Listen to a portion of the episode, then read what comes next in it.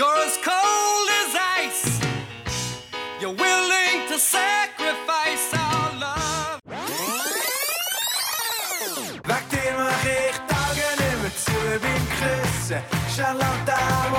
zu, meine Fantasie. Salut à toutes et à tous, bienvenue pour ce troisième épisode de Cold Facts depuis Helsinki. Aujourd'hui, on reçoit, c'est notre parrain, c'est le fan du hockey roman, Marc-André Berset de la RTS. Avec lui, eh ben, on va revenir euh, sur ce qu'on a aimé, ce qu'on n'a pas aimé de cette équipe de Suisse après les quatre premiers matchs. On va forcément se projeter sur la suite du tournoi et puis on va aussi discuter un tout petit peu à la fin de l'actu de National League et notamment de Dean Koukan et de Linus Omark.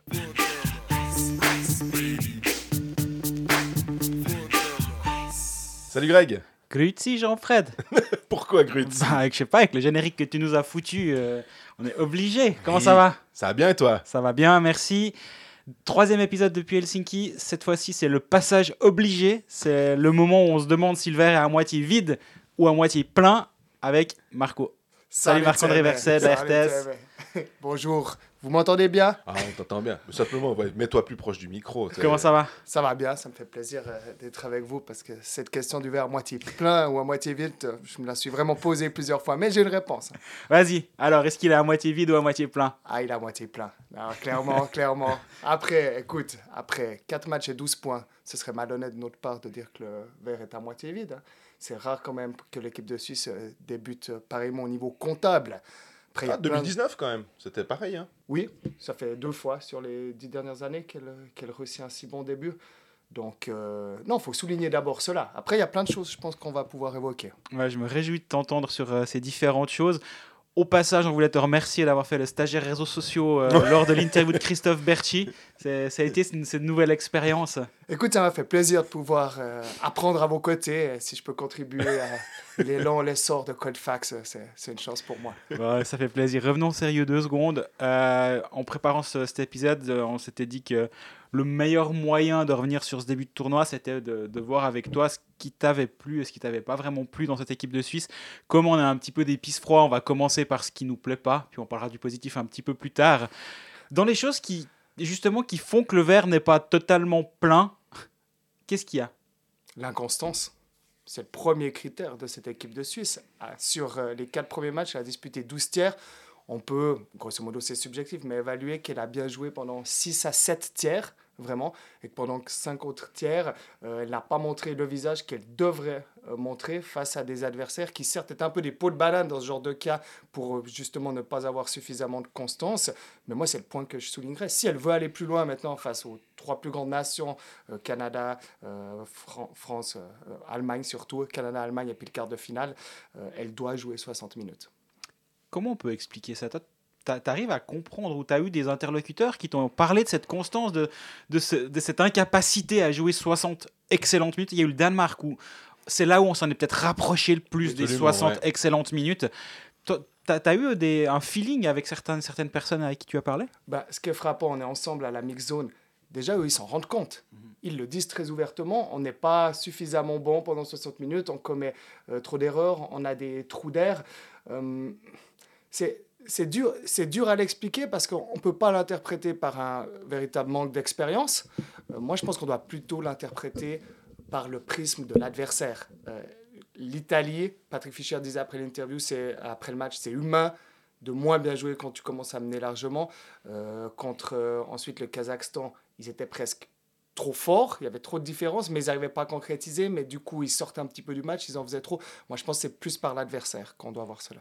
Mais du coup, c'est un apprentissage en fait aussi pour cette équipe de Suisse qui doit jouer maintenant avec ce statut. Finalement, c'est ce que le Canada fait année après année. De temps en bah, le Canada était mené 1-0 par, par l'Italie après. Ouais, puis 20 même le 25 Kazakhstan 4-3 pendant un moment, quoi. Exactement. Est-ce que finalement, c'est pas juste un, un processus d'apprentissage de devenir une grande nation? Et donc, en face, tu as des équipes qui vont peut-être faire l'un de leurs meilleurs matchs parce que c'est la Suisse et puis qui vont bétonner derrière. Puis tu t'exposes. Justement, le Canada était mené 1-0 par l'Italie.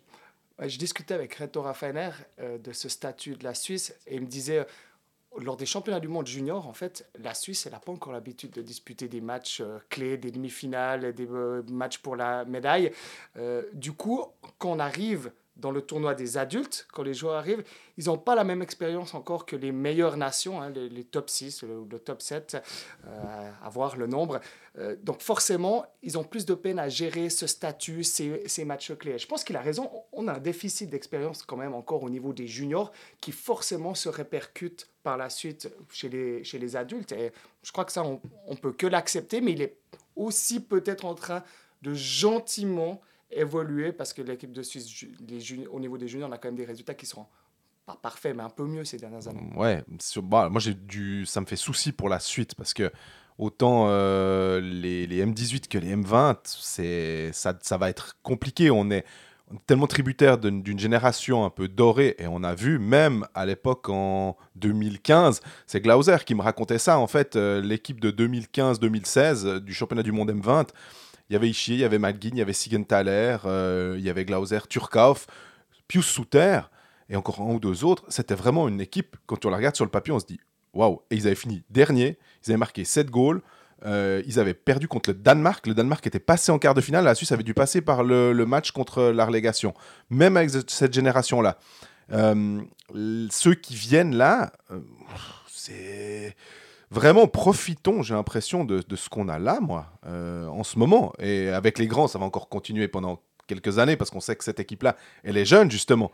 Mais on pense aussi, Greg, tu en avais parlé aussi une fois de, de Liane Birsel, le, défenseur.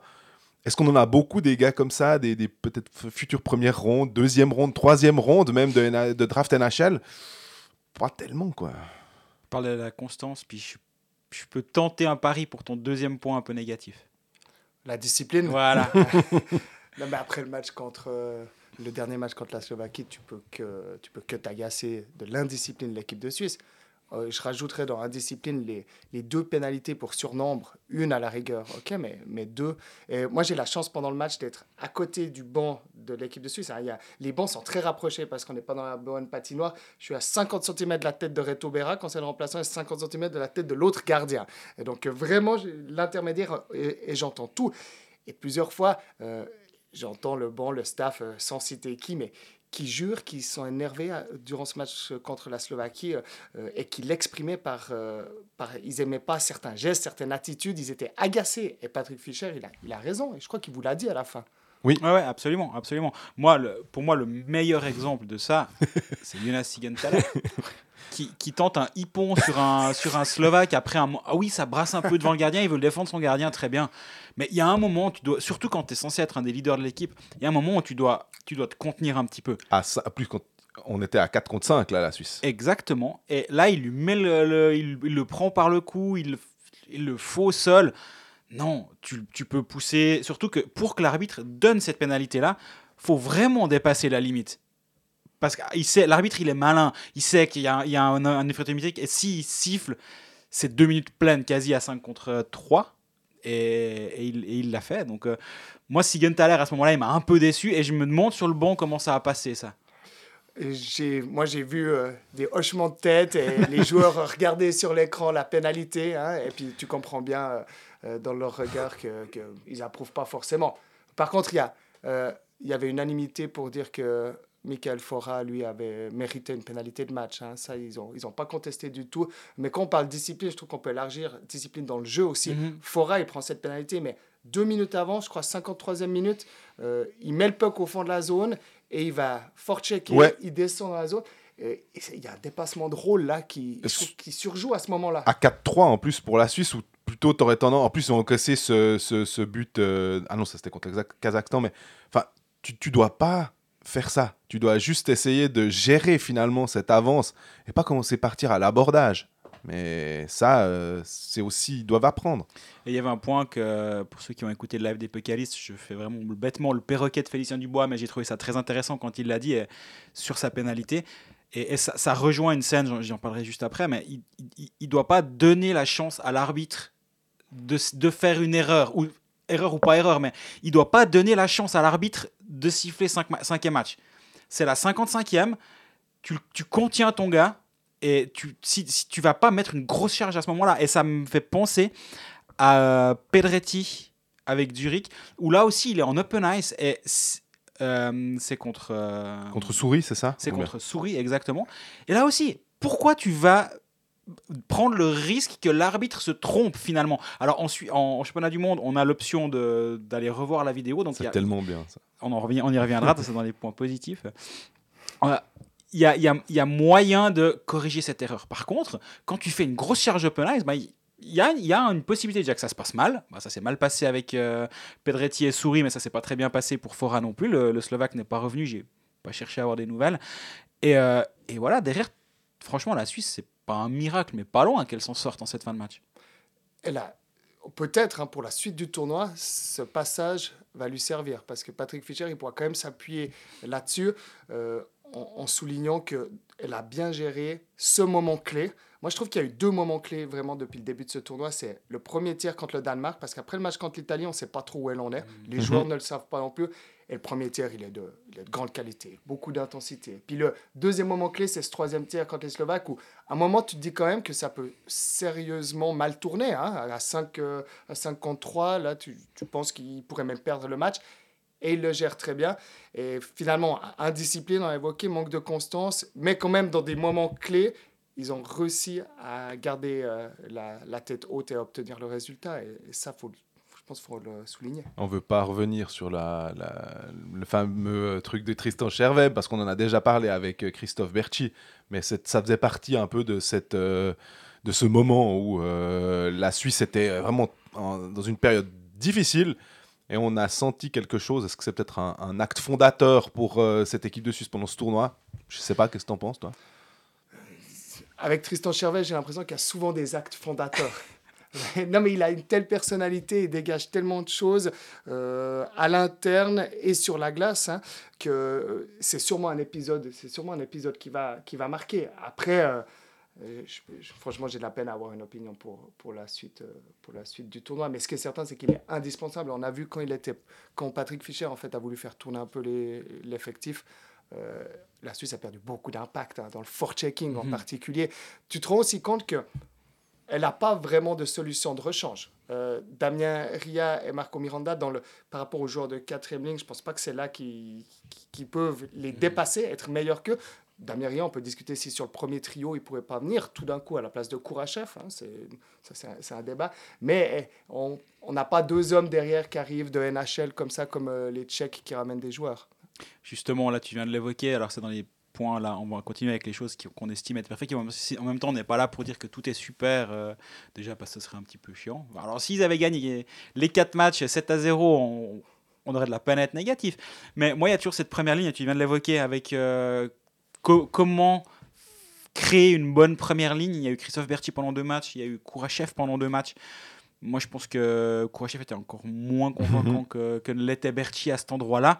Mais c'est quoi la solution maintenant? On revient avec Berti, mais en même temps, c'est une sorte d'aveu d'échec finalement d'avoir voulu le sortir puis le remettre. Un peu, ça me semble un peu compliqué. Tu viens d'évoquer la piste d'Ameria, parce d'Ameria, c'est un joueur qui doit jouer sur une ligne à vocation très offensive, mais en même temps, il est hors de l'alignement, donc ça veut dire qu'il faut sortir quelqu'un d'une équipe qui a 4 matchs et 4 victoires. C'est assez compliqué de le faire aussi. La ligne Malguin-Souter, euh, Simeone, je pense que c'est là, on touche pas, on la laisse. Il se passe quoi derrière? Tu as plusieurs alternatives. Est-ce que tu dis que tu essaies de monter Simeone sur la première ligne En cassant la ligne qui fonctionne à ce point-là, c'est Ouais. tendu. Risqué. Hein C'est risqué. Euh, Damien Ria avait joué en- avec Ishii et Meyer lors Oui. du match amical contre la Finlande, Oui. si je Tout ne à me fait. trompe pas. hein. Euh, ça pourrait être euh, l'alternative, mais tu, ouais, qui tu sors derrière? C'est ça la question. Parce que Turkov, euh, Chervet, Berti font un super job Oui. sur la ligne 4 et Turkov et, et Chervet amènent beaucoup cette- cet impact physique dont tu parlais. Donc pour moi, eux, ils doivent rester. La ligne euh, Herzog, Corvi, Ambul, ben, Ambul, on le sort pas. Déjà parce qu'ils doivent battre leur corps, donc euh, il doit rester. C'est- exclu qu'ils ne jouent pas. Et est-ce que tu sors un défenseur pour euh, jouer à 13 attaquants? Puis là, tu t'offres une option supplémentaire sans envoyer quelqu'un en tribune. Moi, je pense que c'est elle est là la solution. Tu joues à 7 défenseurs. euh, entre Egli et Marty, on peut imaginer, a priori, plutôt Egli, je pense, Ouais. risque, risque d'être. euh, Surtout contre le Canada, hein. peut-être. Ou Fora. Mais il l'aime bien, Fora, il l'a nommé assistant capitaine. C'est Ouais. Ça compliqué. paraît. hein. Ça me paraît pas possible non plus. hein. Mais c'est Ouais. si je dois voir le maillon faible dans la défense. Alors, maillon faible aussi, il joue pas mal de, de minutes de glace. Marty Egli était, était notamment benché durant tout un tiers. Euh, C'est c'est effectivement, ça, me- ça me semble assez juste. Maintenant, Eglis, il amène du power play. Ok, mais c'est pas le cas. C'est Moser et Koukan qui jouent les deux power play. Donc finalement, la raison pour laquelle tu peux valider ou justifier sa présence ici, c'est son shoot et son power play. D'autres choses, il fait d'autres choses justes, on est bien d'accord. Mais s'il ne joue pas le power play, alors dans ce cas-là, bah, je joue à 7, ouais, effectivement. Puis Mais- Marty contre le Canada qui amène un peu de, de rigueur, enfin de, de rugosité, on va Mhm. dire, c'est- ça me semble impossible de le, de le sortir. Euh, On m'a soufflé, euh, un coach m'a dit euh, j'essayerai Turkauf. Et je me demande avec la, la vitesse, euh, c'est peut-être pas forcément le- la, plus grande qualité de Calvin Turkauf. Euh, Moi je, vois, moi, je vois Maillère comme un power forward, donc, et Turkauf aussi comme un power forward. Je me dis, est-ce que vraiment on doit avoir deux attaquants un peu, un peu physiques, même si on a vu que Timo Meyer avait tellement d'autres qualités et que c'est un buteur exceptionnel et que justement il est plus buteur que Turkauf. Est-ce que ça pourrait jouer ça? Est-ce que finalement euh, d'essayer de, de- mettre euh, ce joueur-là au risque évidemment de- d'a- d'affaiblir finalement ta, ta quatrième ligne on- dont on dit tant de bien et à ce moment-là bah, tu mets Kourachev avec euh, Berchi et Chervet. Mais tu parles de quel Meyer, toi? Parce que du Meyer qui a été brillant toute la saison en Amérique du Nord ou du Meyer qui est pour l'instant, comment on doit dire, bon, mais pas si étincelant Ah, tu le vois. l'équipe De, de Suisse. Pour l'instant, vous le trouvez, vous le trouvez Mm, te- parfait dans ce tournoi? Non, je te rejoins Non. complètement. Moi, ce que- il y, a- il y a eu, pour moi, il y a la fulgurance quand il part seul et il, il met le puck à ras le poteau, le gardien il a aucune chance et tu te dis, ok, ça En c'est sortant du banc des pénalités. exactement sur la passe, sur le, le- le- le geste défensif de Souter. Et là, tu dis, ah c'est ça, un- c'est ça un sniper. Ok, c'est beau à voir. Puis il y a tout le reste. Il, y a pas mal de, de- il, il a les actions, il se crée beaucoup d'actions et on voit qu'il se frustre Timo Meyer depuis le début du tournoi. Toi qui es proche du banc, je pense que tu le vois. Nous on le voit depuis le haut de la tribune, donc ça doit te crever les yeux depuis en bas. Chaque fois qu'il revient au banc, il jure. Il, il a l'air vraiment mécontent de ce qu'il est en train de faire. Et, et en un sens, c'est tant mieux. Il, il- a clairement la- l'impression de pouvoir faire beaucoup mieux que ça. Mais non, pour l'instant, moi je suis pas complètement convaincu par lui.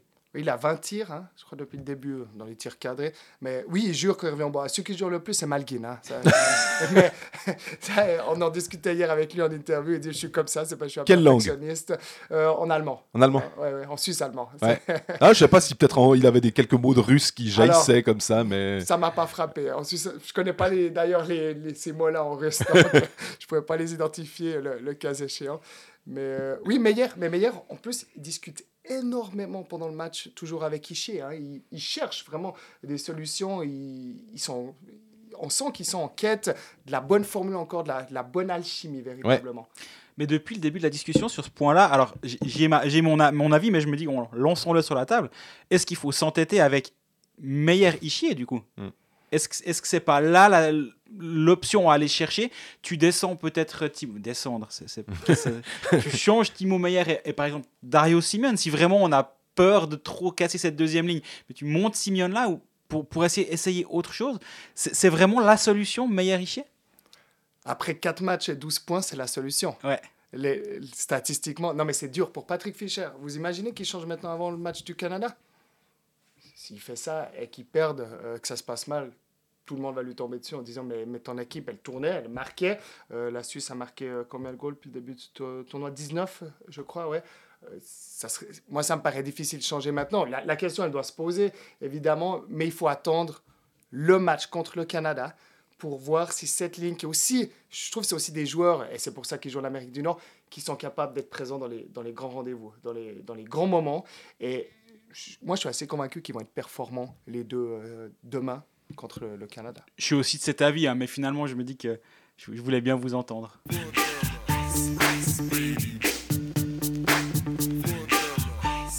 Du coup, l'actualité de, ce vendredi, jour d'enregistrement de l'épisode, euh, c'était l'entraînement du matin, avec euh, bah, aucun changement en fait. Si tu étais présent euh, avec moi à, la patinoire, on, va, on, on fait des grandes théories pendant 10 minutes, mais au bout du compte, je crois que Patrick Fischer, il est là à dire non, mais les gars, j'ai gagné mes 4 matchs, euh, ne venez pas m'embêter.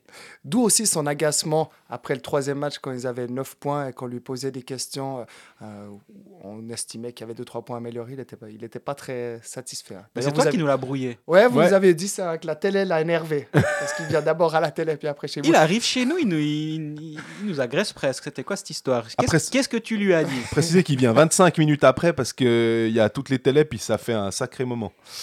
On le non, on lui a demandé si c'était si, si on pouvait se contenter d'une victoire comme cela. Et, c'est vrai que lui, ça l'agace parce que il, il veut. Il, estime qu'on doit juger d'abord sur le fait que la Suisse gagne. Et je pense Mhm. qu'il a raison. Et pas forcément toujours voir euh, ce qui pourrait être euh, discutable. Euh, moi, je comprends la posture de l'entraîneur. hein. J'espère juste qu'il écoute pas Colfax. Du coup, parce que ça, les 25 premières minutes vont l'énerver. Il nous parlera plus. non, mais on reconnaît tout son travail, hein, bien au contraire. Moi, je pense que c'est. Aujourd'hui, c'est intéressant aussi parce que on pose... certains posent la question et si Patrick Fischer se plante, qui d'autre? Exactement. Mais moi, je pense que la question, elle ne se pose pas du tout, en Mhm. fait. Même si le bilan devait être tout d'un coup euh, négatif à la fin, euh, j'ai l'impression qu'il a tellement redonné ses lettres de noblesse à l'équipe de Suisse euh, post-Ralph Kruger, hein, parce qu'il y a eu deux, trois épisodes. Et, et- et Post Sean Simpson. Simpson, ouais. Il y a eu l'épisode assez foireux de Glenn Hanlon. Ouais. Mais, mais Patrick Fischer, aujourd'hui, les joueurs viennent déjà. Ouais. Et ça, je trouve qu'il a déjà réussi l'essentiel. Mais- Ils sont fiers de venir, surtout. J'ai j'ai vraiment l'impression que c'est, ils mettent un point d'honneur à venir en équipe de Suisse. Et tu as raison quand tu dis qui d'autre, mais tu dis aussi qui d'autre. Pourquoi? Parce que tu sais que la Fédération suisse veut un entraîneur suisse à la bande. On peut se poser la Compliqué. question de, de, de la pertinence de ce, de ce point, disons, mais dans l'offre d'emploi, c'est votre profil. La première ligne, c'est vous êtes suisse ou titulaire d'un passeport suisse, en gros. Alors, on peut se poser la question si c'est un bon critère. hein. Euh, Dans le fond, ça doit être la compétence qui prime toujours à, à l'embauche, à mon sens. Mais euh, moi, je trouve surtout que Patrick, maintenant, Patrick Fischer, il a aussi énormément progressé. Il s'est fait accompagner pour, euh, pour euh, avancer dans le bon sens. Et puis là, il est au début. Finalement, on, aurait dû alors le licencier après les Jeux Olympiques, dans le cas échéant, parce que là, il est au début d'un nouveau cycle. Mhm. Il l'a dit, hein, il rajeunit.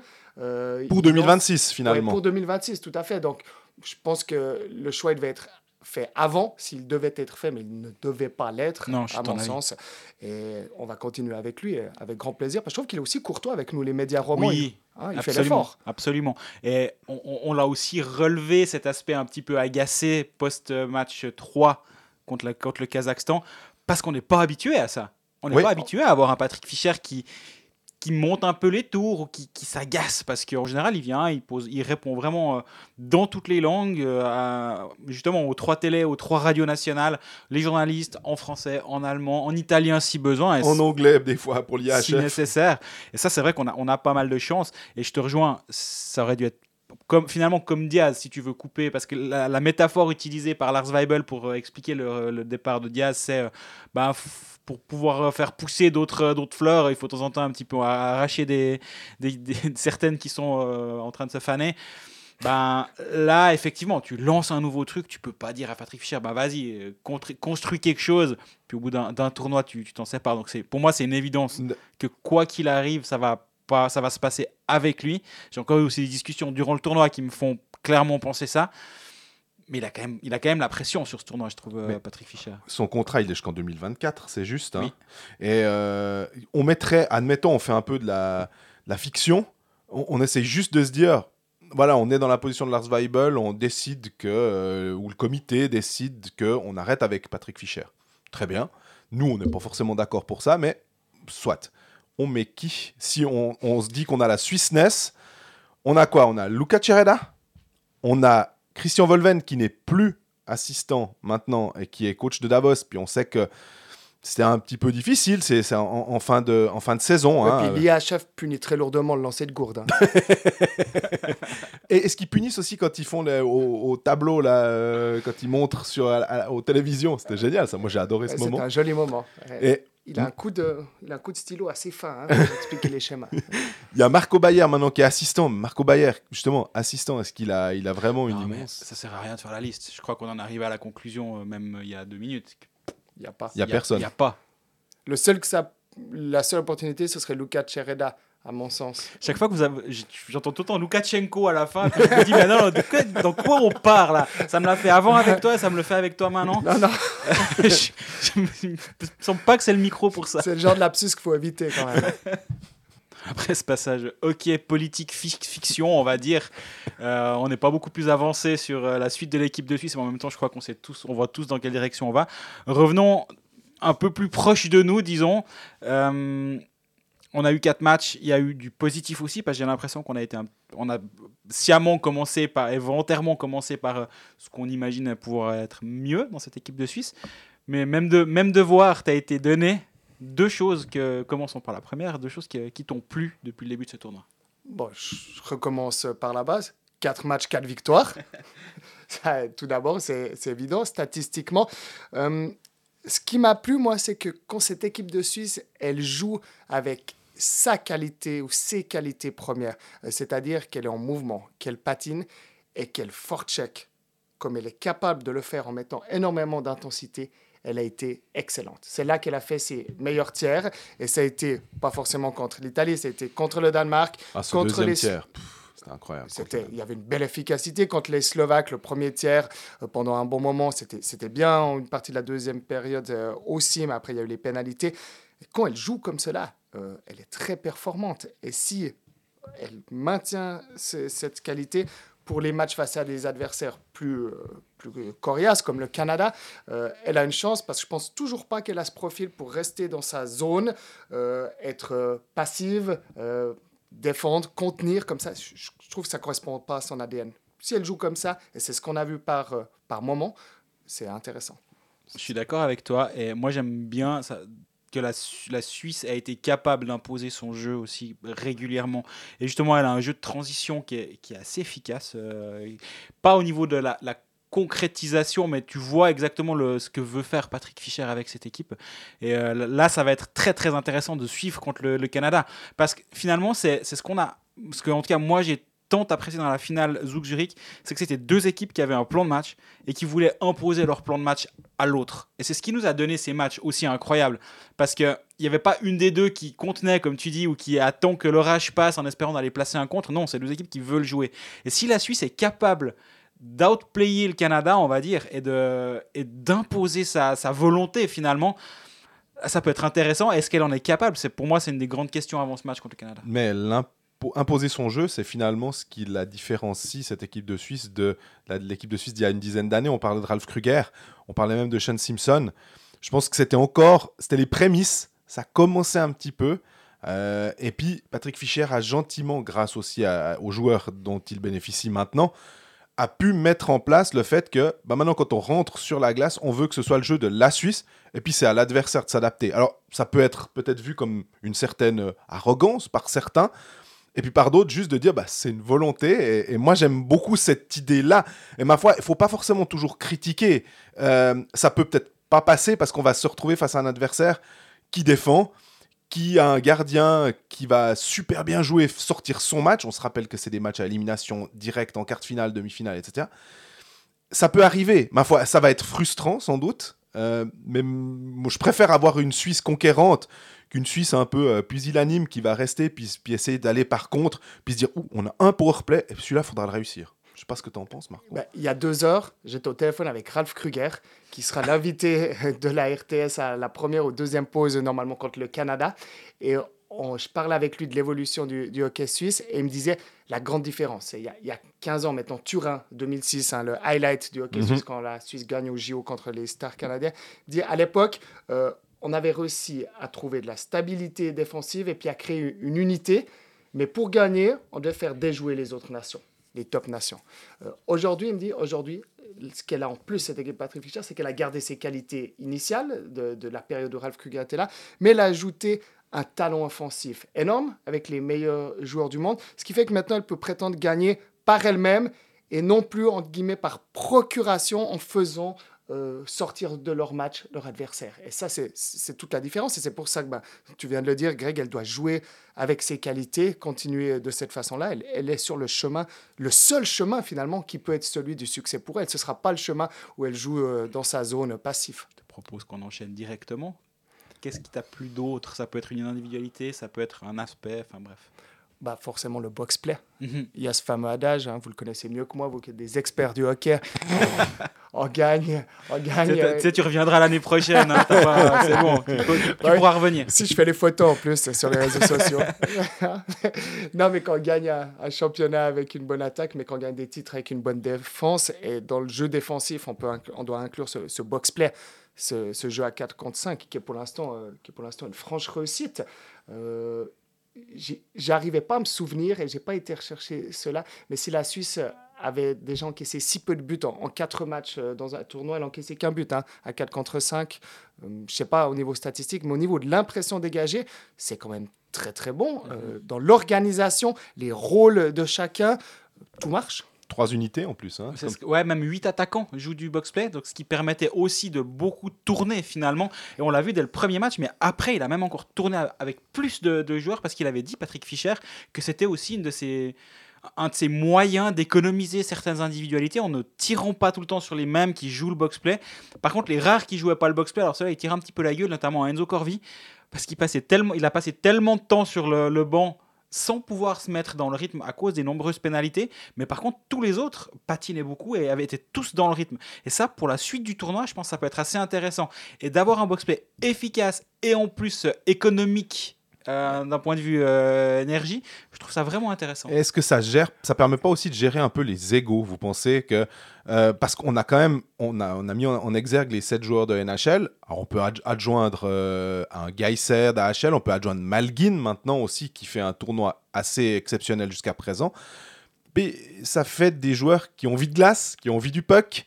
Euh, donc de mettre des, des types sur le, le, le box-play puis de les faire tourner, bah, finalement ça leur donne de la glace et puis ils sont peut-être un petit peu moins frustrés. Finalement c'est tout bénef parce que ça permet d'égaliser les temps de jeu et puis aussi de garder un peu les gars sous, tension en disant bah, va, aussi un petit peu euh, faire euh, un peu ce boulot là. C'est pas que Chervet, Berchi qui doivent faire le box-play mais les autres aussi, un sous terre qui le fait vraiment très très bien.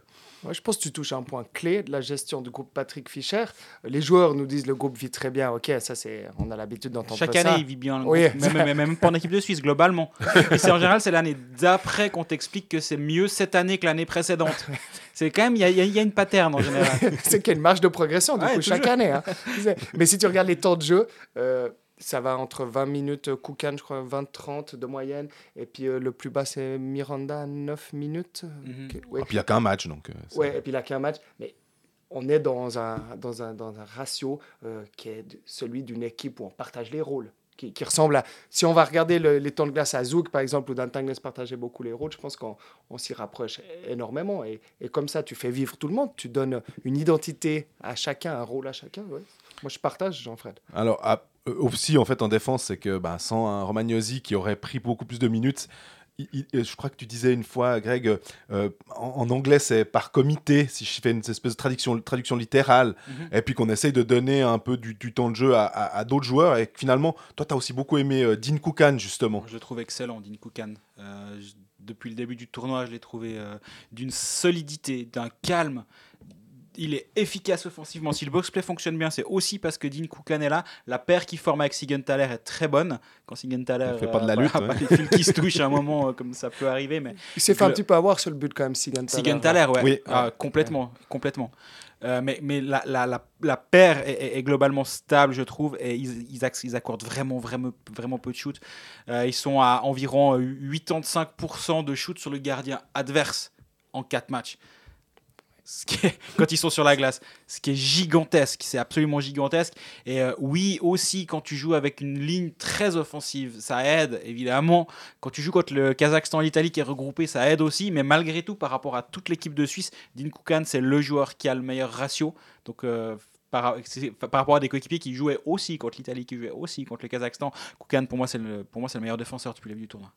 Et le joueur qui nous impressionne le plus, c'est Denis Malgin depuis le début du tournoi. On est d'accord? C'est quand même difficile de dire autre chose. hein. Ça, c'est ton troisième point positif. Ouais, Allez, on va trois positifs parce que c'est, c'est 4 matchs, 4 victoires. On peut pas être 2 et 2, c'est ça? Non, ça jouerait pas du tout.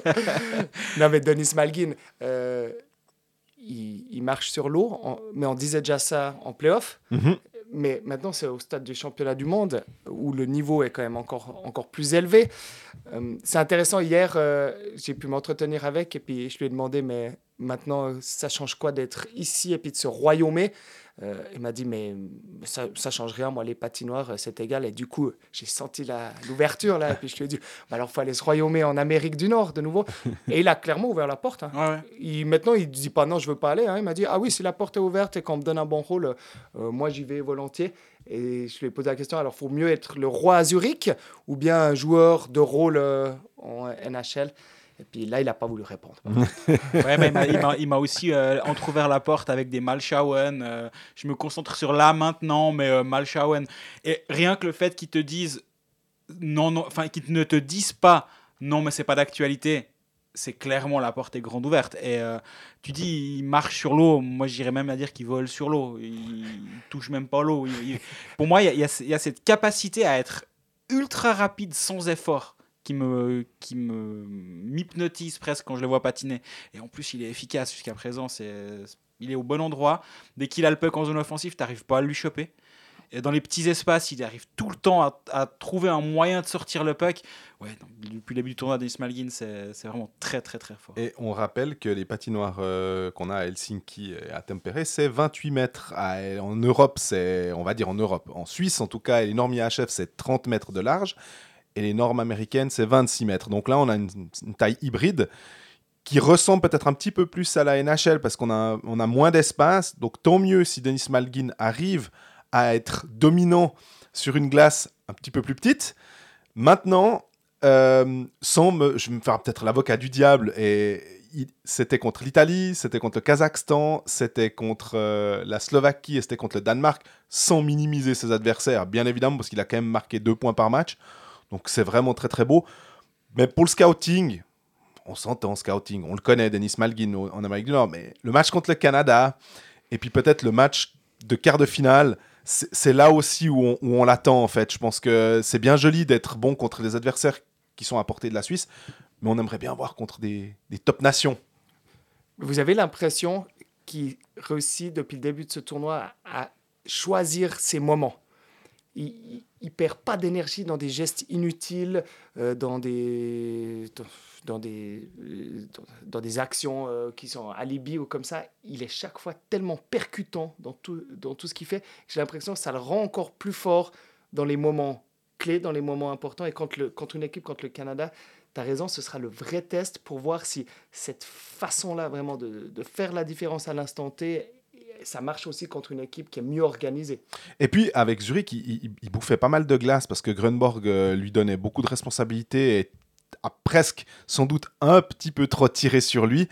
Et en lui descendant son temps de jeu à peut-être euh, entre, qu'est-ce qu'on va dire, entre 15 et 18 minutes de jeu, par exemple, ça dépend des matchs, tu as 15 à 18 minutes de jeu excellente de Denis Malgin. C'est d'autant plus euh, euh, chouette pour le sélectionneur.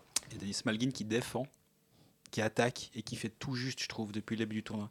Denis Malgin, il revient défendre. Il est souvent le premier à. Bah aussi, il va beaucoup, il va 15 km/h plus vite que tout le monde, donc ça aide à revenir vite. Mais ça n'a pas toujours été une qualité qu'on mettait en avant chez Denis Malgin. Et durant le tournoi, je crois qu'on l'a déjà dit euh, à l'épisode précédent, mais c'est encore d'actualité aujourd'hui, je pense. Patrick Fier a mis en avant le travail de Grunborg pour lui le rendre encore meilleur défensivement. Et euh, Grunborg, il est souvent assez critiqué, et je pense qu'il est critiquable sur plein d'aspects, mais que Patrick Fier mette en avant le, le coach qui l'a qui l'a fait franchir un palier défensivement, je trouve ça assez intéressant. Autre qualité, tu parles de cette qualité de Malguin, euh, qu'on lui attribuait pas forcément, mais que lui s'attribue, il estime, quand on le regarde, il a le visage fermé toujours, Denis Oui. Malguin. Très peu expressif. Et hier, quand on s'est entretenu avec lui, euh, je lui ai demandé, mais pourquoi vous avez l'air toujours si, sérieux, euh, presque parfois euh, un petit peu méchant? Il a dit, ah mais pas du tout. Moi, j'aime rigoler, je suis un comique, je fais plein de gags. il- c'est intéressant parce que le portrait ou l'image qu'on a, lui, alors, il a dit, mais c'est pas, pas moi, c'est pas le Denis Malgin euh, comme ça. Et pendant toute l'interview, il a été hyper ouvert, comme s'il était content de se, pas de se livrer, parce qu'il s'est pas livré, mais de finalement de rétablir presque un peu l'image qu'on a de lui. hein. Après, il est toujours très cordial quand on s'entend, quand on discute avec, il est très professionnel, mais c'est pas le plus expressif. Non, je suis d'accord avec toi. Après, je ne veux pas faire de la, de la sociologie de comptoir, mais est-ce que culturellement, peut-être qu'il y a aussi quelque chose de, de différent qu'on que l'aspect un peu moins expressif que je peux je peux l'entendre. Vraiment je suis pas en train de faire des des, stéréotypes mais je peux l'imaginer que culturellement bah, c'est pour lui c'est comme ça qu'il se comporte et puis voilà. Moi en tout cas je l'ai eu une fois en ma plus longue interview que j'ai eue avec lui c'était une fois qu'il était en fin de saison avec Lausanne. Et là, on s'est assis dans les, escaliers, enfin dans les gradins un moment, et on a vraiment discuté, euh, je pense que c'était quart d'heure, 20 minutes. Et là aussi, je l'ai trouvé tout à fait sympathique, et j'ai, j'étais presque étonné, parce qu'à la fin des matchs, souvent, tu, tu vois le joueur qui a pas envie de venir. Mhm. Là, on- nous, ce c'est assez intéressant. Alors, en l'occurrence, maintenant, on peut demander nos, nos joueurs, on peut arrêter tout le monde, mais on les demande en amont. Donc, ils sont informés qu'ils vont être arrêtés par un journaliste. Parce qu'il y avait tout le temps ce moment qui était un peu. euh, c'est comme, euh, je sais pas, les, les cours de chant. Où euh, en fait, on va faire chanter quelqu'un tout seul, puis tout Pas le monde moi, son moi. pupitre. Quoi. Au tableau aussi. Et, et là, ils se regardent les patins en nous passant devant, genre, si seulement j'ai pas de eye contact avec quelqu'un, peut-être que je vais passer tout droit. Et je- moi, ça me fait tout le temps cette impression-là, c'est vraiment, moi, je me revois au cours de chant, quoi. Et, euh, et là, bah, ils sont informés, donc ils savent. Mais souvent, quand, quand tu l'arrêtes, écoute, tu, il s'arrête en allemand, puis tu veux encore lui poser une autre question, mais en Horteuch derrière, il roule un peu les yeux, il est là, genre. Et Nico Ishii a un petit peu cette même attitude finalement. Alors c'est pas une question de culture, du coup, je peux pas faire de la, de la sociologie. Mais tu vois, effectivement, il a pas, des fois pas plus envie que ça de s'exprimer. il- Finalement, si moi, moi je respecte hein, les joueurs qui veulent pas trop nous parler, euh, mais, mais il est toujours, euh, toujours cordial, ça c'est vrai. Ouais. Mais grande ouverture globalement de l'équipe de Suisse Ah au oui. niveau de la communication cette année. Absolument. qui n'est pas un hasard à mon avis, euh, étant donné les bisbilles avec la National League euh, et globalement le, le climat compliqué pour euh, autour de l'équipe nationale hein, en, en ce moment, euh, pas, pas à l'interne, hein, mais euh, structurellement, poli- politiquement, je pense qu'il y a une volonté de promouvoir au maximum l'équipe nationale. Mais- Ouais, je suis d'accord avec toi. Excuse-moi, vas-y. Non, non, mais c'est c'est bien, c'est- hyper intéressant ce que tu dis.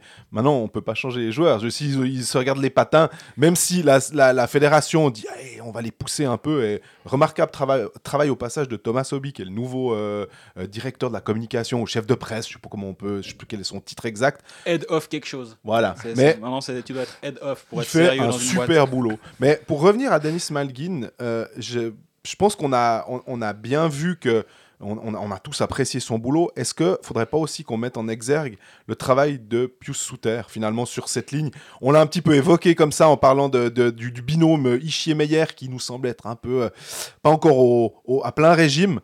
Par contre, le binôme Malgin-Souter, Bah, D'ailleurs, au moment de réfléchir aux lignes, on- à aucun moment on, on imagine scinder Souter et Malguin et on réfléchit à pourquoi pas Simeone, et, mais, mais de, de se dire non, mais Souter pourrait être pas mal avec Ishii et, et Meyer.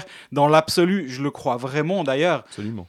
Ou Malguin, parce que les deux sont polyvalents, peuvent jouer à l'aile, peuvent jouer au centre. Mais, mais ce- ce- cette deuxième ligne avec eux fonctionne tellement bien. Et j'ai parlé, euh, justement, c'est un, sujet que j'aimerais faire avec Pius Souter après l'entraînement du jour. Et je lui ai demandé sa relation avec Denis Malguin, qui date de, très longtemps, parce qu'ils ont joué en, junior ensemble. J'ai regardé, il y a une équipe junior où il y avait Kevin Fiala, Souter, Malguin, Siegenthaler et Barofner. faut que tu retrouves les résultats. Honnêtement, ils étaient injouables. Le nombre de buts. Voilà, et j'ai vu les statistiques, de la- ça veut rien dire. Et donc ça remonte, de- ils se connaissent tellement bien. Puster, il me disait, mais voilà, sur la glace, moi je sais exactement ce qu'il va faire, je sais exactement où il va, où il va aller. On, on a, on est encore en train de travailler parce qu'on n'est pas, c'est pas encore optimal parce qu'on a très peu joué ensemble cette saison. Mais il me dit, bah, on se connaît, on se connaît tellement bien. Et effectivement, tu as complètement raison. Si Denis Malguin va, marche aussi bien, c'est aussi parce que Souter est vraiment très bon. Est-ce que vous pensiez que Pius Souter serait aussi performant là, dans, dans ce championnat du monde, qu'il aura un rôle aussi euh, clé dès le, dès le début? Moi, il m'impressionne. Son intelligence de jeu, euh, cette faculté à bonifier tout le monde, moi, ça marque depuis le début du tournoi. Et en plus, la personne a l'air... euh, vraiment très très humble et très consciente de ses forces, euh, très consciente aussi de ce qu'elle doit faire pour mettre les autres en avant. Euh, moi, je trouve que c'est- presque un, un coup de cœur Pius Souter dans cette équipe de Suisse depuis le début. Ouais, je suis d'accord avec toi. Et effectivement, tu as eu totalement raison de vraiment mettre le, le, le- le point sur lui. C'est que on- n'en parle pas. On a beaucoup parlé de Yanis Moser, de évidemment Yanis Malguin, Meyer Richier, on en parle beaucoup. Puis lui, pourtant, c'est un joueur de NHL. Il y a 10 ans, avec sa carrière, avec son, sa saison en NHL, s'il débarquait en équipe de Suisse, mais mon Dieu, il aurait eu euh, les projecteurs sur lui tous les jours, il aurait eu un, un amas de journalistes autour de lui tous les jours. Puis là, ben, non, il, fait son truc dans son coin. Il y a Malguin qui prend toute la lumière parce qu'il a déjà mis 4 buts. Mais, mais oui, il est, il est- je trouve que là où tu as raison, il a, il, a, il a franchi un palier gigantesque depuis son départ de Zurich, où c'était déjà un sacré joueur. Mhm. On se rappelle de ce qu'il était capable de faire. Mais on, on, on voyait aussi qu'il il, il jouait un peu plus sur l'aile. Il était moins je trouvais que son intelligence de jeu, sa capacité à bonifier les autres était moins grande à l'époque. C'est un buteur, c'était un joueur, il était fantastique, mais oui, il est, pour moi, il est encore meilleur. Euh, avec Gareth Rowe, il, avait faisait une, il formait une paire assez impressionnante à Zurich. Il avait marqué 30 buts. 30 buts en, comme euh, euh, réussite en championnat de Suisse euh, pour un buteur arrivé en une cinquantaine de matchs à 30 buts. C'est un super plateau. On va dire qu'en NHL, ça correspond à peu près à, une cinquantaine de, buts. Et 50 buts, c'est rare. Et ben, 30 buts pour un joueur suisse. Euh, alors maintenant, il y a effectivement, et puis il y a eu aussi, je crois, Grégory Hoffman, mais c'est très très rare. Et donc, euh, il est un petit peu moins connu parce que là aussi, il a signé un contrat de 2 millions et demi à Détroit. Il avait signé deux saisons après une saison à Chicago. Euh, il a marqué pas tout à fait 30 points, euh, mais franchement, euh, vous vous dites, il m'impressionne et moi, il, me, fascine par son jeu défensif parce que offensivement, on se souvient de son jeu en, championnat de Suisse, puis de voir comment il a progressé. J'ai l'impression qu'en fait, il progresse tout le temps. Euh, depuis qu'il était parti en, en OHL à, à Guelph, il était vraiment très très bon. Gros gros buteur. Il revient, il confirme en Suisse. Et puis après, ben, il passe le step supplémentaire. Puis là, peut-être qu'il est bon défensivement, il apprend. Et est-ce qu'après, il va encore exploser offensivement? On verra, c'est tout ce qu'on lui souhaite en tout cas.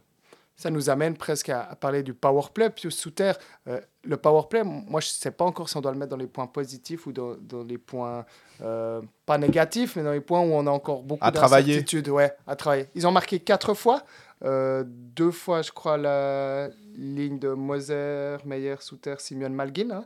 Et puis une fois l'autre bloc de power play, une fois dans la cage vide à la fin. Mais est-ce que c'est. Est-ce que est-ce qu'il est convaincant ce jeu de puissance?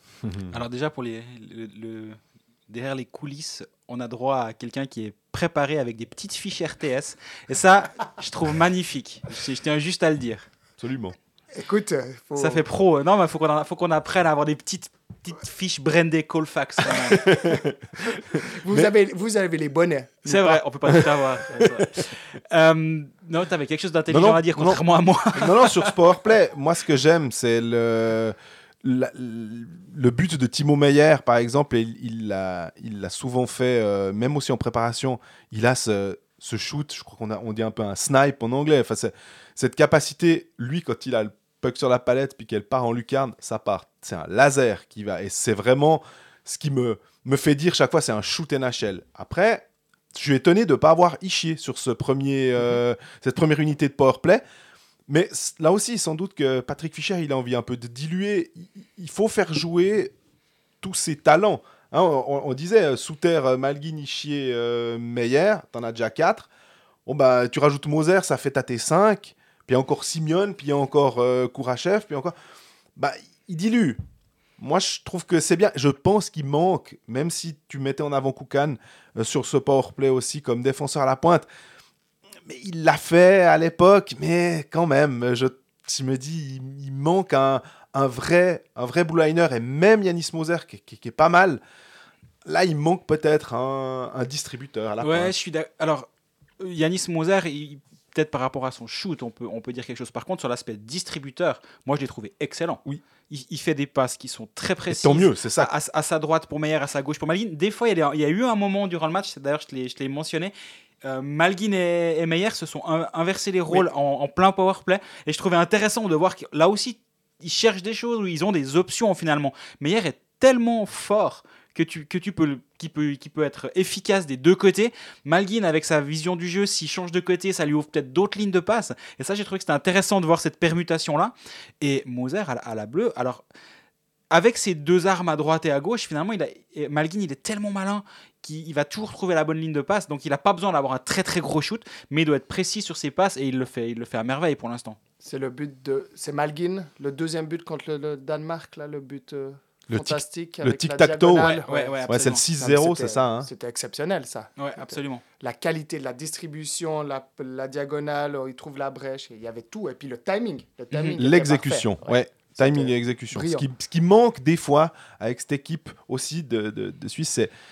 On se dit, mettez-moi ce puck sur la palette, mettez-le pas 20 cm derrière où le gars doit aller la reprendre et il perd ses, cette demi-seconde qui fait que le gardien a le temps de se replacer. Et on se dit que si la, la passe, elle arrive directement, c'est c'est goal, quoi, j'ai l'impression.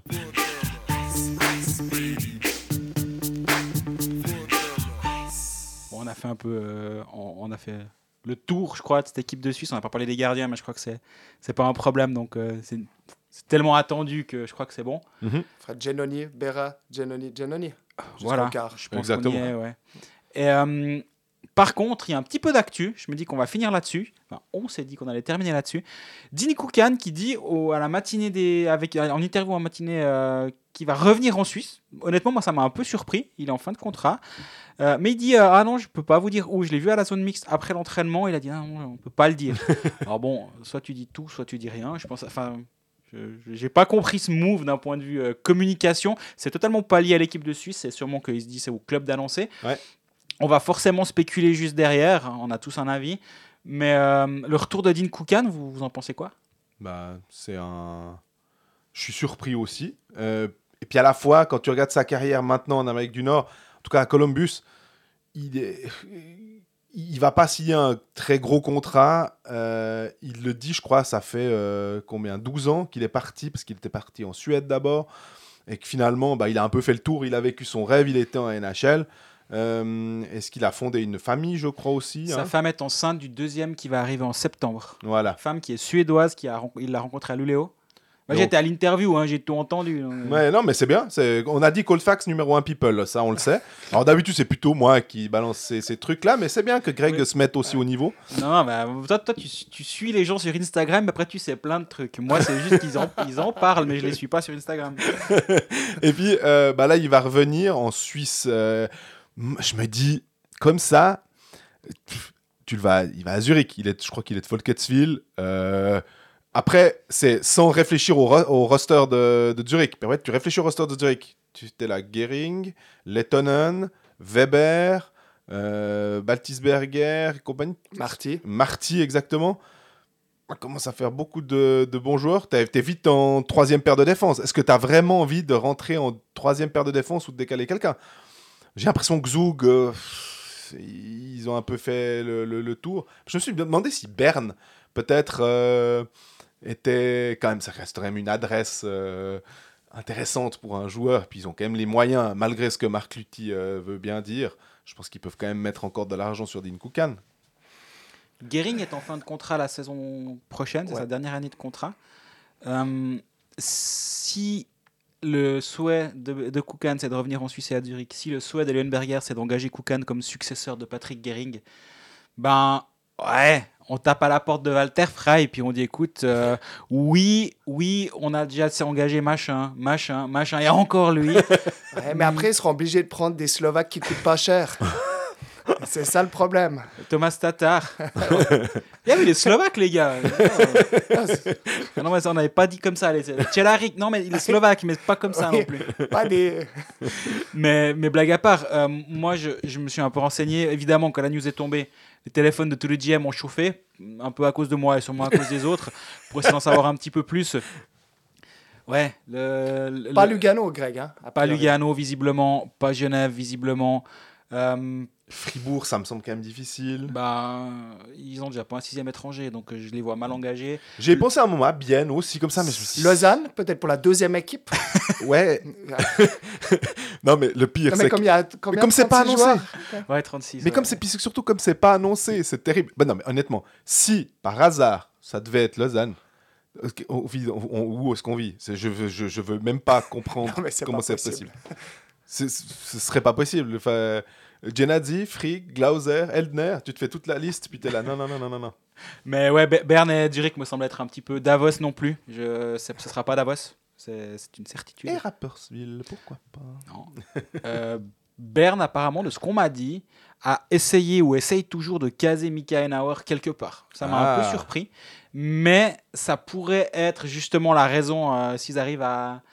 Il y a eu une approche qui a été faite pour euh, échanger Henauer contre Heim il n'y a, pas- il y a pas si longtemps, ça ne s'est pas fait. Donc ils cherchent à échanger un défenseur contre un attaquant. Qui a trop d'attaquants, en tout cas, peut téléphoner à Berne et puis avoir un, un Mika Henauer derrière. Je pense que. Je suis étonné à part ça, parce qu'Enauer, euh, c'est un peu le futur, c'est le succès, c'est un peu le défenseur que Berne euh, est en train de monter. Euh, alors Lefel a signé pour longtemps, mais Lefel, il, il a déjà, il est de 91. Euh, Un- Untersander aussi. Enfin, je comprends pas trop le move, quoi. Enauer. Euh... Moi, c'est ce qu'on m'a dit. Après, Bah ouais, c'est- bah, c'est- mais c'est je- t'as sûrement raison. peut-être hein. faux. Hein. C'est intéressant parce que moi, on m'explique qu'à Berne, euh, malgré l'arrivée de plusieurs joueurs euh, prestigieux, joueurs helvétiques, hein, euh, que, la, que la masse salariale euh, n'aurait pas augmenté parce qu'il y a l'arrêt quand même de joueurs, euh, de joueurs majeurs hein, qui, qui mettent un, un terme à leur carrière ou qui, qui- qui n'ont plus de contrat. euh, Bloom et Ruffenhardt. hein. Bloom et Ruffenhardt. Et qu'en fait, Berne, malgré tous ses renforts, resterait dans les clous au niveau des joueurs suisses, hein, pas des étrangers. Ah, ok. Voilà, distingue, ils, font la distinction. hein.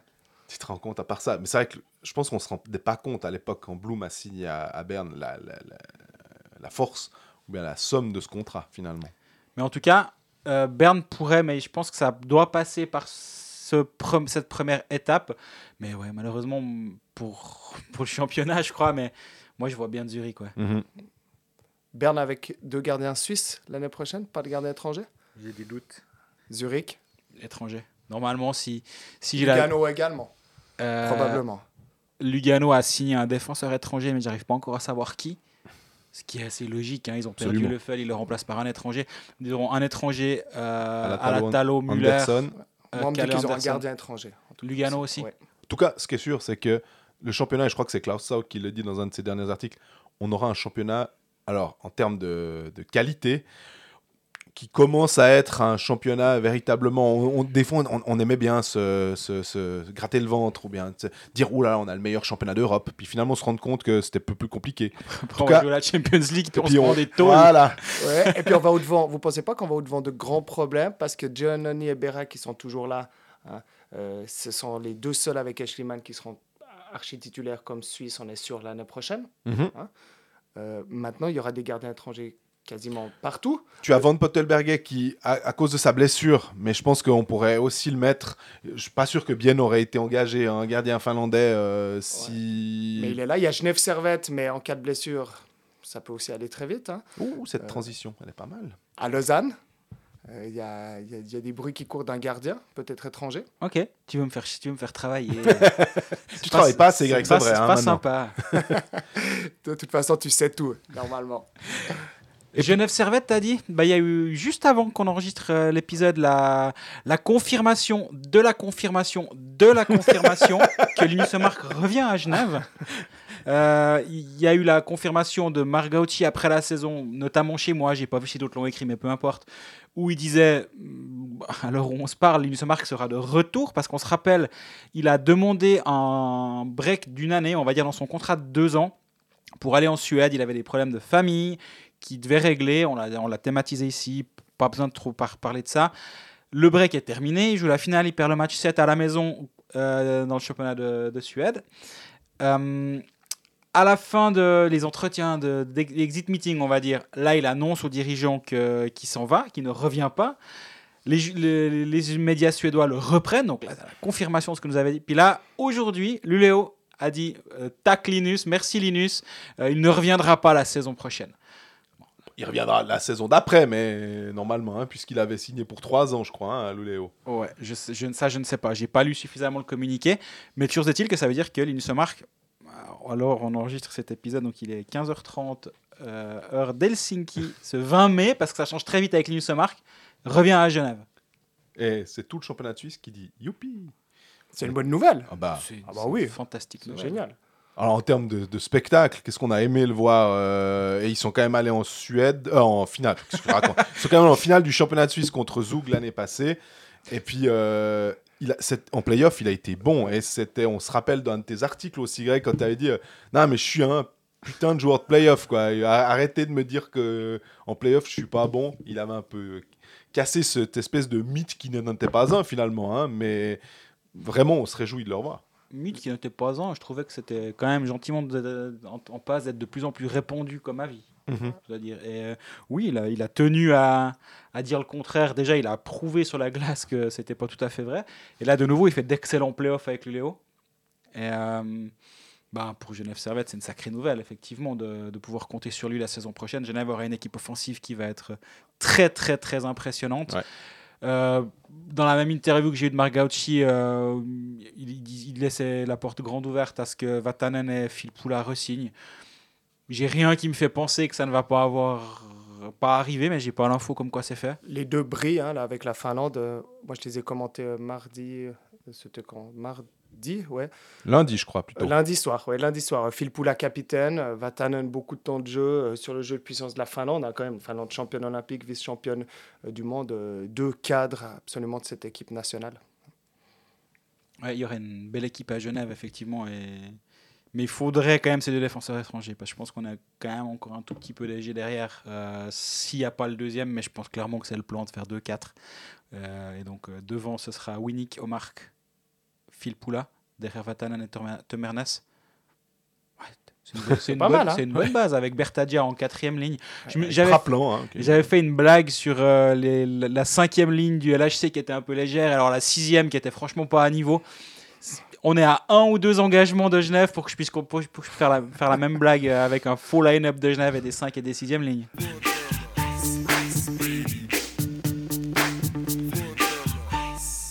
On arrive au terme de, ce troisième épisode finlandais de Colfax. Plus long, ça, ce coup-ci, c'est bien. un petit peu plus long. Bon, on était trois à partager le micro et on n'avait pas un timing euh, prédéfini comme c'était le cas avec Christophe Berti, qui était déjà une grande chance de l'avoir. Donc euh, 30 minutes c'était super. Je vous rappelle qu'à la base, il fallait faire moins de 15 minutes en 2018 à Copenhague. on se rappelle de ce conseil. On avait des professionnels de la télévision qui nous avaient dit euh, non, mais faites pas plus d'un quart d'heure. Alors nous, après quart d'heure, on disait bon, bah on a terminé parce que ouh, là on est un peu long, on a 17 minutes. Bon, maintenant on fait des épisodes d'une heure et quart en moyenne. Ça va, tu, tu cautionnes? Oui, oui, oui, non, j'étais comblé. Mais nous, c'est parce qu'on avait moins de choses à dire que vous, on a moins de science. C'est exactement ça. Merci beaucoup d'être venu Ouais, à notre merci, micro. Marco. Merci de l'invitation, c'était cool. on se réjouit du prochain. Ça pourrait être encore cette, cette année si on va loin. Ouais. On verra. Bon, écoutez, on croise les doigts. je sais pas quoi répondre à ça parce que moi, je dis si l'équipe de Suisse va loin. Oui. Oui, bah oui, évidemment. Mais je dis on, nous aussi, parce que nous, on part si l'équipe de Suisse part. On reste pas jusqu'au bout. C'est vrai. Donc Notre une- destin est associé à celui de l'équipe de Suisse. Exactement, Ouais, exactement. comme souvent. Donc merci beaucoup. Euh, D'ici le prochain épisode qui aura lieu assez probablement lundi, je pense qu'on prend Mhm. pas trop de risques à le dire. Euh, ben, on est disponible pour répondre à vos questions sur les réseaux sociaux. On n'a pas pris aujourd'hui, mais on n'en a pas eu tant que ça d'ailleurs. Ouais. Euh, on n'a pas demandé non plus. Exactement. Bref, on est disponible en cas de questions. N'hésitez pas à interagir avec nous, nous écouter, vous abonner sur Spotify, YouTube, etc. Et, euh, D'ici lundi, euh, bon week-end à tous. Bon match contre le Canada et la France, surtout pour ceux qui auront la chance de venir à Helsinki. Eh, bon week-end. Bon week-end.